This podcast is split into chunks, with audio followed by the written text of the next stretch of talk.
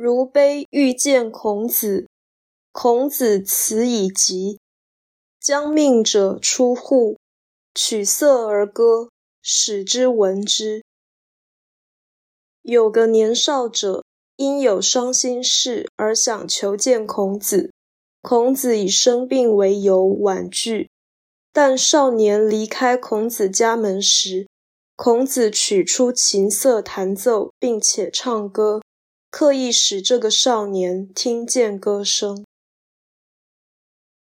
道义阐释：如是小孩子，如悲是有一个小孩深感悲伤。将命是将有任命。将命者是即将长大成人而开始任职的少年，这就是前面所说的“如”。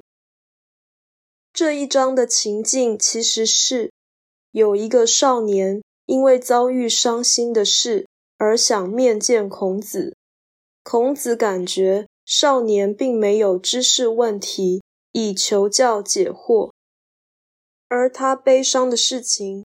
乃是命运使然，或人生本来的不幸，这不是他人可以帮助的，或者不应该迫使圣人大材小用而加以安慰。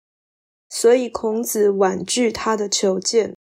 然而孔子希望少年可以体会这件事，并且获得些许精神支持，所以孔子故意在少年离去时。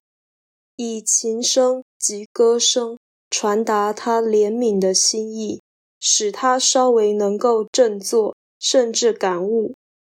本文记事而不解释，它的含义有赖读者领会。这正如文中孔子对于少年的期望，可见读者不能会意，可能有如少年无法会意。圣人对此实在也无可奈何。